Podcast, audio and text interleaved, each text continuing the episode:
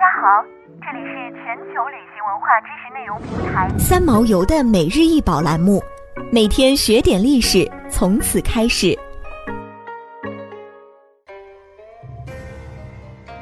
每天学点历史，从每日一宝开始。今天给大家分享的是玉兰江罐。玉兰江罐整体尺寸为二十三点五厘米乘以十三厘米。玉兰江罐气体为一个略高的圆形，瓶身着棕褐色，釉面莹润。气体顶部有个同色系的无钮平顶盖，瓶口大小可容纳一个拳头深入。这款浆罐因为瓷器表面覆盖着几朵同为褐色的木兰花，图案用黑色描边，纹理突出，因此名为玉兰浆罐。现在玉兰浆罐收藏于克利夫兰博物馆的零一零焦点画廊。浆罐是西方人对此类瓷器的说法。而在中国，称其为人头罐，因其似人头而得名，又因它有五钮平顶盖，需要双手持瓶身拿起，也称一把抓。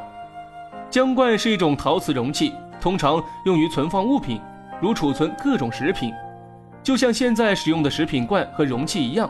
许多人甚至用这些罐子来展示花朵和装饰布置，因为它们的嘴很宽，造型独特。现在浆罐主要的用途是作为陈列在墙上或者作为收藏品。虽然制作和设计成一个可用的储存设备，但现在都被认为是古董，只应展示，绝不能用于任何实际用途。原因是它们非常脆弱，很容易破碎，它们只能用手小心的洗。原来的瓷浆罐价值不菲，而且可以在世界各地的收藏家之间来回交易。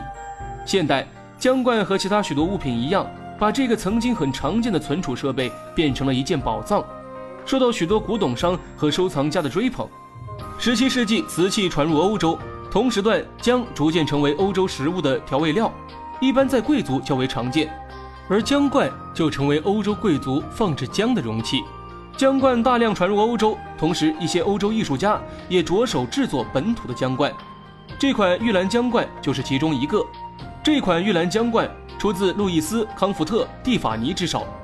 蒂法尼是美国彩色玻璃艺术家和珠宝设计师，同时他也设计了垂直玻璃、陶瓷和金属制品。他于1875年左右开始从事玻璃行业，并建立了自己的第一家企业。1900年，蒂法尼通过增加公司高档商品的生产，扩大了自己的蒂法尼工作室。高档商品包括墨盒、烛台、钟表、小盒子、书桌、茶具和其他功能性物品。除了他在皇后区科罗纳的工厂生产的一系列艺术玻璃设计外，还有大量陶瓷、青铜、其他金属，甚至还有珠宝作品。